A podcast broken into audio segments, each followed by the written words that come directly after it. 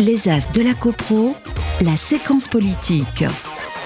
Alors séquence politique, nous aussi on en parle, hein, tout le monde en parle, la rénovation globale en copropriété. Quels sont les freins Quels sont les leviers? Les pouvoirs publics euh, estiment qu'on est un peu en deçà hein, des, euh, prévisions.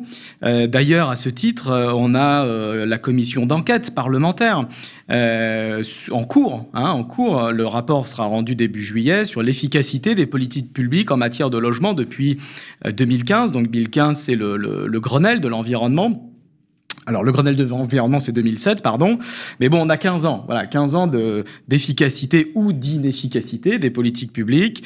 Euh, cette commission est présidée par la sénatrice Estrosi Sassone et elle-même dresse un constat accablant. Je replace un peu le contexte. Hein. Chaque année elle dit on dépense l'État entre 4 et 5 milliards pour éradiquer les passoires, mais on en a encore euh, beaucoup trop. Euh, Est-ce que il faut être si pessimiste que ça? Est-ce que malgré tout les copropriétés font quand même des travaux? Que ça aille pas au rythme voulu par les pouvoirs publics, c'est autre chose.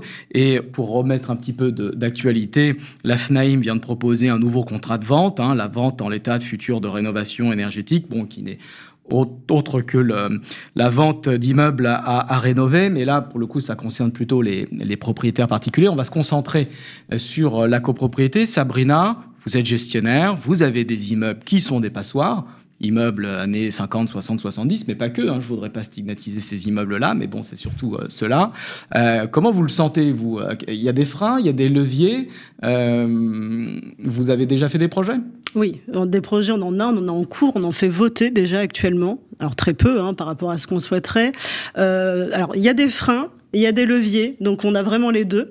Euh, Aujourd'hui, on est face quand même à une situation, euh, alors sur plusieurs plans. L'un sur, alors le premier, c'est l'engagement. Je pense que l'engagement des syndics et puis l'engagement de tous nous tous, hein, gestionnaires de copropriété, euh, il est clair. On, y va, on est lancé, on présente les projets, on a, on est formé aussi à, toute, bah, à toute la législation qui a quand même beaucoup évolué ces dernières années, les obligations qui sont liées aussi aux syndicats des, des copropriétaires qui portent qui sont nombreux, euh, ils sont nombreux à être concernés. Alors après, tout dépend des patrimoines. C'est sûr que si on est sur des patrimoines parisiens plutôt euh, plutôt haussmanniens, euh, on est concerné différemment que euh, quand on est sur des immeubles type années 70 ou autres. Mais les freins qu'on rencontre aujourd'hui, en tout cas en assemblée générale, sont les suivants. C'est je ne sais pas.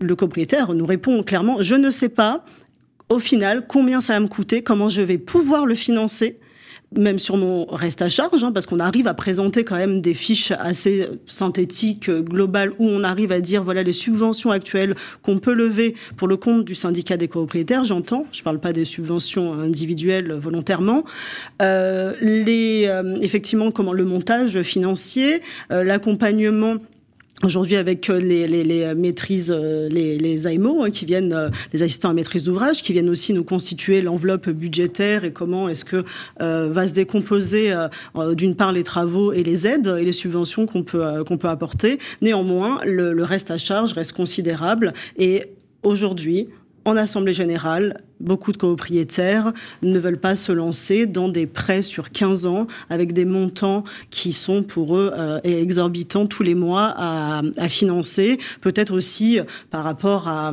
à une question de, de timing, c'est-à-dire qu'on se dit c'est très difficile de se projeter dans 15 ans, se dire on parle du retour sur investissement, voilà, on parle ça. de la valeur verte, est-ce qu'on va pouvoir récupérer son investissement si on part avant? Donc on, bon, on parle de l'argent. On parle essentiellement de l'argent. Après, je pense qu'il y a aussi euh, un temps, c'est-à-dire qu'on va vite, très vite, peut-être un peu trop vite, euh, pour être le plus précis possible, euh, un vis-à-vis -vis de nos clients respectifs, et donc nous, nous tous, hein, concernés aussi par la rénovation énergétique par ailleurs, mais mais aussi par les obligations qui pèsent sur eux et les sanctions. C'est-à-dire qu'on a avancé très rapidement aussi bah, les sanctions, hein, qui sont celles de l'interdiction de louer, notamment pour les étiquettes les plus défavorables. Donc euh, aujourd'hui, on a les étiquettes G, F et E. Et peut-être demain, il y a une directive européenne qui est sortie au mois de mars, même peut-être l'interdiction de vendre. Enfin, c'est une directive, hein, pour, pour l'instant pas transposée dans le droit français. Hein. Alors déjà, voilà, déjà celle-ci est déjà très importante, je pense, pour beaucoup de Français. Donc, euh, donc voilà, ça pèse aussi bien dans le débat. C'est, je pense que les clients en ont conscience, euh, les copropriétaires en ont conscience, les immeubles collectifs, alors qu'ils soient aussi institutionnels, particuliers, professionnels ou ont pleinement conscience de ces enjeux. Néanmoins, je pense qu'il faut avoir beaucoup plus de lisibilité dans les aides financières, l'accompagnement, la durabilité aussi dans le temps. Voilà, pour s'assurer que les projets qui ne sortent pas aujourd'hui, si demain on les représente, dans quelles conditions on les représente. Je pense que c'est là-dessus qu'on a beaucoup encore à travailler. Alors effectivement, euh, Sabrina, vous parliez du financement. Euh, Maïssa, le prêt collectif, est-ce que en copropriété, parce qu'on parle d'argent, a de reste à charge. Donc ça, c'est reste à charge après les, différentes aides. Donc on parle du prêt collectif bancaire accordé à, à la copropriété. Est-ce qu'on en fait beaucoup? Est-ce que c'est simple? Est-ce que c'est compliqué? C'est un montage qui nécessite quand même en fait une collaboration euh, des copropriétaires parce qu'on a quand même des dossiers à monter, un dossier collectif et des dossiers également individuels. Euh, j'en ai eu quelques-uns pour des gros ravalements. Euh, sinon, la plupart. Est-ce que c'est une corvée de monter Ça prend du temps. C'est du temps administratif, oui. Ça prend du temps. Oui. Euh, parce qu'on a différents types de prêts. Est-ce qu'on est sur un vrai prêt collectif? Mathieu, je crois qu'on a déjà parlé hein, des prêts euh, bancaires ici. Le, gouvernement a réfléchi à créer un nouveau prêt, euh, prêt rénovation énergétique pour les copropriétés, qui serait un prêt à taux zéro. Je crois que Plurian, c'est une proposition aussi. Alors, vous, vous, là, vous évoquez un problème très important qui est celui du faux prêt collectif actuel. C'est-à-dire qu'en fait... le coprocent que soit, que, soit le coprocent, que soit même l'éco-PTZ copropriété. C'est-à-dire que ne participent à l'emprunt que ceux qui sont soit éligibles ou qui le souhaitent. Euh, les adhérents, les adhérents à l'emprunt. Voilà, c'est-à-dire que c'est le syndicat qui va emprunter, qui va signer, mais euh, ne participeront. Euh, Et ça, ça marche pas. Alors ça, ça marche pas pour plusieurs raisons. D'abord parce qu'il faut une démarche individuelle et que beaucoup de copropriétaires ne voient que le montant de la cote-part à financer euh, et quand on leur dit emprunt, euh, ça les stresse, dossier à monter, euh, et puis ils veulent pas, voilà, ils veulent pas s'engager sur la durée. Surtout, ce qui est épouvantable, c'est la gestion administrative de ces emprunts. Comme, comme, tu le disais, comme vous le disiez, pardon, il faut, il, faut mettre en place un dossier collectif, mais aussi une somme de dossiers individuels, récupérer des documents, récupérer des données euh, d'ailleurs que nous on n'a pas à connaître, pas à connaître comme euh, les revenus des uns, les revenus des autres. Euh, et, tout ça prend un temps inouï. Une fois que l'emprunt est en place, lors d'une vente, la vente de l'appartement, le copropriétaire doit rembourser par anticipation le montant emprunté, ce qui vient causer du travail supplémentaire au syndic, au notaire, à la banque. Euh, et, tout ça fait que euh, les heures passées à mettre en place cet emprunt, aussi bien chez les banques que chez les syndics, euh, fait que c'est une tannée pas possible. Donc qu'est-ce qu'on peut préconiser alors? Alors, moi, ma certitude, c'est effectivement qu'il faut aider les copropriétaires à financer le reste à charge. On a un système qui est hyper intéressant actuellement avec, pour la première fois depuis MPR CoPro, des subventions importantes qui sont versées directement au syndicat des copropriétaires. Donc ça veut dire quand on a 100 travaux, on sait qu'on va déjà réussir avec MPR à financer 25%. Ma prime rénov. Hein, ma prime rénov, ma prime rénov copropriété. La subvention. Euh, à financer 25%. En fait, on, va avec les différents systèmes de financement, que ce soit les C2E, que ce soit les aides, euh, les aides locales, les aides des collectivités locales et ma prime rénov copro, on atteint entre 30 et 35% de financement moyen. Ce sont des moyennes, mais voilà.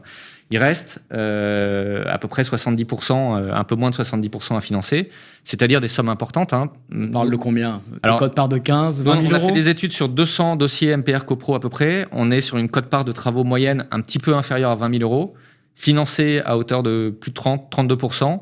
Donc ça fait euh, un reste à financer à, peu près 14 000 euros. 14 000 euros pour un copropriétaire. Enfin, il y a peu de copropriétaires qui sont capables aujourd'hui de financer comme ça 14 000 euros. Euh, et donc, euh, le seul moyen de le financer, parce qu'on va écarter le fonds travaux. Il peut aller voir sa banque euh, perso. Il peut aller voir sa banque perso, mais, mais le seul moyen de le financer, c'est de souscrire un emprunt. Si on attend que tout le monde aille voir sa banque perso, euh, j'allais dire, on n'apporte pas le service, on apporte de la complexité pour les copropriétaires, et même si on met en place un, un emprunt faux collectif à adhésion individuelle, ce qu'il nous faut, c'est un outil qui permette au syndicat des copropriétaires, c'est-à-dire à l'ensemble des copropriétaires à travers le syndicat, d'emprunter. Que les copropriétaires le souhaitent ou non, hein, ce sera la décision de la majorité. Le syndicat décide que pour financer les travaux, il va souscrire un emprunt qui s'imposera à tous. Et je pense qu'on peut très facilement, peut-être pas très, mais qu'on peut assez facilement transformer le système d'éco-PTZ actuel en un éco-PTZ MPR, c'est-à-dire qu'en gros, on dit que si la copropriété est éligible à ma prime Rénov copropriété, alors la copropriété est éligible à un éco-PTZ MPR qui va être ouvert pour la totalité du reste à charge. Euh, qui sera souscrit par le syndicat des copropriétaires et uniquement le syndicat des copropriétaires. Et tous les copropriétaires. Et voilà, et tous les doivent rembourser l'emprunt sur les 15 ans comme une charge de copropriété, avec évidemment euh, transmission de la charge du remboursement à l'acquéreur en cas de cession de l'eau. Mmh. Euh, qu'est-ce qu'on va y gagner? D'abord, on va y gagner une lisibilité beaucoup plus importante pour les copropriétaires et on va y gagner toute l'énergie folle qui est dépensée à relancer les copropriétaires, à vérifier qu'ils sont éligibles, à monter leur dossier, à euh, penser euh, au remboursement anticipé à l'occasion d'une vente. Finalement, ce sera, ça va simplifier énormément. Et aujourd'hui, en fait, on a besoin d'énormément de simplification. Alors, euh, un prêt à taux zéro, aujourd'hui, les taux d'intérêt remontent. Donc, ce sera forcément incitatif d'ouvrir un prêt à taux zéro sur 15 ans pour tout le monde. Ça va être, enfin, je pense que ça peut être. Est-ce que c'est incitatif pour les banques? Ben, pour les banques, j'en sais rien. Euh, ce sera incitatif si euh, les pouvoirs publics financent, mais c'est le principe du prêt à taux zéro. Hein. Les banques, si, elles ont un dossier plus simple à monter, avec comme seul interlocuteur le syndicat et non euh, la somme des copropriétaires, forcément, ça va les inciter parce que ce sera plus facile. Et il faut aussi que la validation de MPR CoPro supprime tout le volet qui aujourd'hui vient alourdir la souscription de l'éco-PTZ, où il faut faire remplir des papiers aux entreprises qui font les travaux, vérifier la typologie de travaux. Non, si c'est si, la validation de ma prime Rénov CoPro ouvre droit à un éco-PTZ, on va simplifier et on va alléger la charge de tout le monde et tout le monde sera incité à le faire. Aujourd'hui, ce qu'il faut aussi, c'est se dire euh, bah, que, le reste à charge, en fait, c'est le montant qu'on finance chaque mois, chaque trimestre plutôt, moins les économies d'énergie. Alors, on a fait des petits calculs, 14 hein, 000 euros euh, de reste à charge à financer, emprunt à taux zéro sur 15 ans, ça fait à peu près aller entre 850 et 900 euros en moyenne euh, de remboursement annuel. Euh, on sait que les charges de chauffage, c'est, euh, alors, on va dire moyenné et, tenant compte d'un prix de l'énergie qui est redevenu un peu plus raisonnable, c'est à peu près entre 1200 et 1500 euros par an, en moyenne, là encore. Si on gagne 35%, on aura un reste à charge, économie d'énergie comprise et emprunt collectif euh, et coût de l'emprunt euh, compris d'à peu près 400, 400 euh, à, 500 euros par, par an et par copropriétaire. Si on le divise par 12, vous voyez qu'on commence à arriver dans des ratios un peu plus raisonnables de 35-40 euros par mois. Donc il faut faire un vrai business plan et présenter ça aux copropriétaires en assemblée générale. Hein. C'est l'incertitude dont vous parliez, Sabrina. Ils savent pas trop combien ça va leur coûter. Mm. bon, donc il faut bien leur présenter le plan. Pour ça, il faut que ma prime rénove soit s'inscrivent dans la durée. Hein, euh. en, fait, en fait, on a besoin, un, de stabilité, c'est-à-dire euh, un système. Et d'ailleurs, Estrosi Sazon, la sénatrice, parle de loi de programmation pluriannuelle hein, pour stabiliser euh, la législation et les aides. Voilà, alors ma puisse monter un vrai business plan. Ma prime Red CoPro, pour nous, syndic, ça a été une opportunité parce qu'au début, c'était prévu pour deux ans. Et donc, on y a vu aussi un effet d'aubaine qui nous a permis d'aller voir tous les copropriétaires. Parce qu'on dit ça fait 15 ans qu'il y a des politiques publiques sur la rénovation énergétique. Mais en fait, ça fait, ça fait depuis ma prime Rénov CoPro et la loi climat pour les vraie politique. Non, que le sujet, que le sujet devient incontournable dans les, dans les, dans, les copropriétés. Le sujet, il est devenu incontournable. Alors, il est incontournable. Euh, peut-être demander l'avis à, Pierre-Édouard. Interdiction de louer.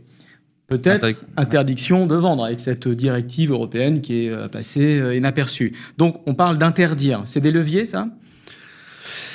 Euh, évidemment, ce sont des leviers. Euh, pour la directive européenne, c'est pas encore exactement fait. C'est-à-dire qu'il y, a un amendement qui a été adopté et qui entrera peut-être dans la réforme de la directive, mais c'est pas encore. Euh, les auditeurs peuvent se rassurer. Pour l'instant, l'interdiction n'est pas n'est pas actée au niveau européen. Elle le sera peut-être. Euh, mais bien sûr, ce sont des leviers euh, extrêmement importants. Euh, tout à l'heure, on a entendu le mot valeur verte, l'expression valeur verte. C'est aussi un levier parce qu'en fait, ce qu'on constate, c'est que la valeur verte, c'est une valeur négative. Le bien qui est A ou B est à valeur du marché. Le bien qui est G a une valeur dégradée par rapport à la valeur de marché. Donc, on voit bien que ce sont des, des, contraintes. Tout est, tout est dans le négatif. Hein. Donc c'est que du bâton. On n'a pas tout à fait la carotte. Maintenant, moi j'ai parce qu'on on parle finalement au-delà du droit, c'est plus politique. Est-ce qu'on doit financer, est-ce qu'on ne doit pas financer, etc. Moi je crois deux choses qui sont importantes de, de, de voir, c'est sans jugement, mais les copropriétaires d'abord ont une responsabilité et certainement tout l'écosystème aussi, parce que même si ça fait, depuis la loi climat, qu'il y a un vrai éclairage sur, le dispositif, ça fait plus de dix ans qu'on a des éléments qui nous disent qu'on qu'on y va. Le DPE, c'est pas c'est pas récent, même si c'était pédagogique, mais c'était pédagogique justement en vue de devenir contraignant. Donc euh, ça fait un moment qu'on le sait. Le fonds de travaux avec la loi Allure, où personne n'a voulu mettre les fonds de travaux et ça a été dépensé pour changer des ampoules. Euh, donc parce qu'aujourd'hui, euh, au bout de 10 ans, quasiment, on devrait avoir 50% du budget en caisse. Au final, il y a une cacahuète. Donc il y a quand même une vraie responsabilité collective de la part des copropriétaires et des syndics et enfin syndic, euh, avocat, notaire, enfin tout l'écosystème. Et aujourd'hui, on nous dit ah oui, mais c'est dramatique, ça coûte cher, 20 000, 25 000 euros, on n'a pas d'argent, on n'a pas d'épargne, on n'était pas prévenu. Non, non, ça c'est faux. Ça c'est faux. Il y a une vraie responsabilité. On était prévenu, on savait, on pouvait épargner, on n'a pas fait. Et on nous dit ah oui, mais il faudrait des subventions. Bon. Alors, on est dans un pays assez curieux, euh, capitalo-communiste. C'est-à-dire qu'on doit acheter, on doit. C'est la séquence politique. On, doit, on doit devenir propriétaire. Et puis une fois qu'on est propriétaire, il faut faire appel à, l'impôt pour financer la rénovation de la maison ou de l'appartement qu'on a acheté. Bon. Enfin, c'est un mécanisme qui interroge à tout le moins. Je dis pas que c'est mal, c'est pas, mais ça interroge. Et ça interroge d'autant plus pour ceux qui sont un pas dans le besoin immédiat et qui font partie des Français qui sont dans la moyenne des 20 000 ou 25 000 euros d'épargne en compte. Deux, ça fait encore plus euh, question quand on est face à des copropriétaires, enfin face, c'est pas une critique, tant mieux pour eux s'ils ont pu investir, mais face à des copropriétaires qui sont sur la question de la rénovation énergétique de logements qu'ils louent, c'est-à-dire des biens de euh, capitalisation et de rentabilité. Et tant mieux s'il y en a. Moi, je suis pas du tout contre les bailleurs privés. C'est très bien. Ils, ils sont utiles. Mais est-ce que faut-il financer? Faut-il financer le bailleur privé qui a fait son investissement? Si on réfléchit en d'autres matières, on va dire bah, celui qui a pris son risque avec son investissement et on ne fait pas appel à l'épargne pour le renflouer. Alors on me dira oui, mais il y a plein d'exemples de banques qu'on a renflouées. C'est vrai. Mais c'est bien euh, la curiosité, c'est bien la curiosité d'un pays euh, peut-être comme la France, capitalo-communiste. C'est-à-dire qu'on pousse à avoir des investissements capitalistes et avoir de la rentabilité, et juste après, on vient renflouer avec l'argent public, c'est-à-dire avec l'impôt que tout le monde paie. Je suis pas sûr que le système soit euh, tout à fait viable, et je suis pas sûr d'ailleurs que le gouvernement soit dans une perspective tout à fait de financement, parce que le discours, c'est plutôt, bah justement, vous avez un capital, vous avez investi.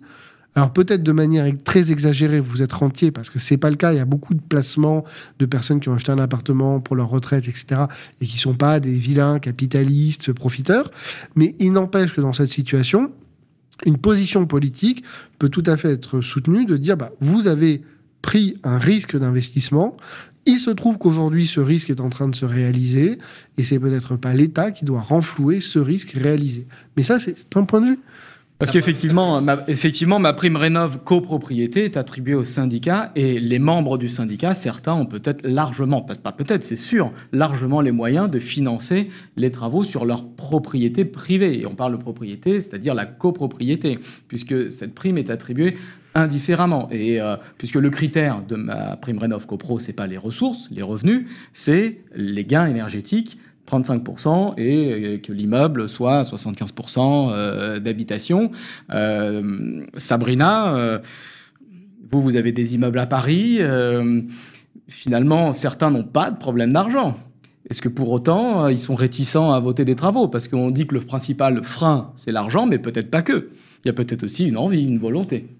Non, mais je pense qu'on a presque tout dit euh, sur la question et je pense qu'effectivement, il n'y a pas qu'une question. Alors oui, il y a une question financière qui est importante, mais il y a aussi une question de bah, où est-ce que je vais placer mon argent? Ça rejoint un de peu priorité, de priorité. Pierre-Édouard, c'est est-ce que je vais le mettre dans une, dans une rénovation énergétique parce que j'ai conscience que il faut euh, que chacun prenne part euh, finalement à, cette à, voilà, à la transition énergétique, qu'on puisse lutter contre le dérèglement climatique, de manière générale, mais ça c'est vraiment une prise de conscience, j'irais globale. Le problème c'est qu'on a affaire aujourd'hui à encore beaucoup d'intérêts individuels aussi dans une copropriété, et pourtant l'intérêt reste collectif.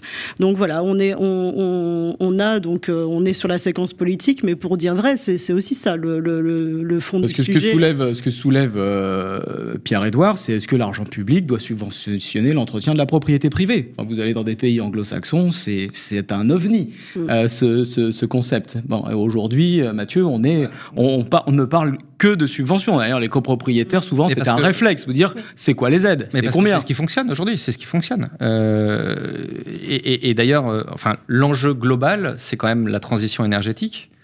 Et donc la question, c'est quel, quel, effort on est prêt à, à, faire collectivement pour déclencher la transition énergétique. Euh, c'est peut-être euh, très triste et, on, peut, euh, on peut le regretter, mais, mais enfin, nous, on constate vraiment que les subventions massives et simples à mobiliser ont été le déclencheur du sujet. C'est-à-dire qu'avant, et, en fait, il y a deux solutions. Hein. C'est soit on subventionne, soit on oblige. Et en général, d'ailleurs, au début, on part d'une subvention, et puis jusqu'au jour où l'obligation arrive et la subvention disparaît. C'est ça. Ce qui est logique, puisque ça devient, ça devient obligatoire. Euh, là, euh, voilà, moi, je considère qu'il euh, il y a une vraie prise de conscience. Tout le monde sait, et je pense que plus aucun copropriétaire ne pense qu'il va pouvoir y échapper à moyen terme, ne serait-ce que pour maintenir la valeur de son bien. Hein, euh, la, plupart des motivations euh, sont, sont, des motivations financières. Hein. Alors celui qui compte euh, hériter ou transmettre son héritage à ses enfants, lui à la limite, si la valeur de son bien elle, elle descend, c'est pas plus mal. Il paiera moins de droits de mutation, oui, mais c'est pas de succession. bon, Peut-être que certaines personnes se placent, voilà, ont ce type de raisonnement, mais c'est pas la majorité. La, plupart des personnes souhaitent pérenniser la valeur de leur patrimoine. et, voilà. Et puis on a quand même des personnes qui, qui sont conscientes des enjeux climatiques, qui ont un sens du bien commun qui euh, et, tout ça va, tout ça ne fera que progresser. Voilà. Après, si on devient très, très, on redevient très concret, ce dont on a besoin, nous syndics, pour euh, mener à bien le, ce, sujet énorme, c'est de la stabilité, vous le disiez, que, que, les règles ne changent pas toutes les cinq minutes. Euh, on a besoin de simplicité. Et ça, ça, ça va pas coûter d'argent que de créer un guichet unique où on pourra aller mobiliser toutes les aides existantes, c'est-à-dire MPR CoPro, les C2E, les aides locales, euh, aujourd'hui, il faut passer par un AMO. Euh, L'AMO, euh, il nous aide à remplir 15, enfin peut-être pas 15, mais un dossier par type de subvention. Mmh. ces subventions sont versées à la fin des travaux.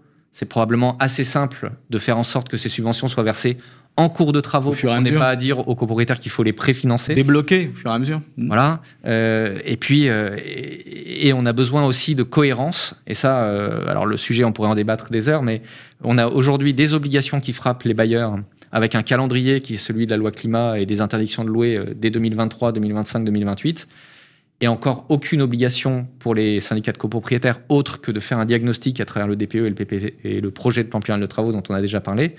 Euh, le temps que tout ça soit mis en place, le DPE collectif, le projet de plan pluriel de travaux, qui seront le diagnostic de la copropriété, les obligations des bailleurs seront pour, euh, pour la plupart déjà largement entamées avec des interdictions de louer. Donc les bailleurs se débrouillent de leur côté à faire des travaux privatifs, des, isolations dans leurs appartements. Quand demain, on sait que la copropriété leur proposera de faire des isolations externes, euh, voilà, c'est un peu dommage qu'on n'arrive pas à mettre en cohérence euh, tout ceci. Parce que euh, un bailleur qui aura isolé son appartement par l'intérieur, il sera plus très favorable à ce qu'il y ait une isolation. Ah, il va falloir qu'il le désisole de l'intérieur pour le réisoler par l'extérieur. Stabilité, simplicité, reste à charge à travers un emprunt collectif. clarté, stabilité. cohérence, mise en cohérence des intérêts de chacun. Euh, et tout ça, normalement, ne coûtera pas tellement plus cher à l'État que ce qui est déjà investi aujourd'hui. Alors personnellement, j'avais euh, soulevé aussi la problématique de la TVA hein, sur l'ensemble des travaux. À l'époque, elle était à 5%, il y a une vingtaine d'années, sur l'ensemble des travaux. Elle est passée à 7% et très rapidement, elle est passée à 10%. Ça enchérit clairement le coût des travaux qui, euh, intrinsèquement, a déjà évolué à la suite de la crise des matières premières, etc., etc., et de l'inflation. Mais c'est vrai que si l'État faisait un effort, puisque finalement, 10% des travaux, c'est la TVA. Hein, c'est de la TVA. Et à l'époque, c'était 5,5. Pourquoi pas revenir à 5,5 Je crois qu'on a fait le tour. Il y a encore beaucoup d'autres leviers, mais on en a vu euh, pas mal. Euh, je vous remercie à tous. On arrive au terme de cette émission. Euh, l'émission des débats, des zones grises et des cas pratiques. C'était vraiment très intéressant. Je vous remercie. Maïssa Gargouri, bon, bah, c'était une première. Merci hein à tous. Voilà, je rappelle que vous êtes euh, gestionnaire de copropriété euh, au cabinet Daucher à Paris. Mathieu Mialaret, euh, directeur métier, copropriété, administration de biens chez Foncia. Pierre-Édouard Lagrolet, avocat barreau de Paris, barreau de Bordeaux, docteur en droit, spécialiste de la copropriété et du droit immobilier en général. Sabrina Meghetti, responsable d'agence chez Quadral Île-de-France. Je vous remercie à tous les as de la copro. Ciao, ciao. Merci. Les As de la CoPro, Une émission à réécouter et télécharger sur le site et l'appli radio.imo et sur toutes les plateformes de streaming.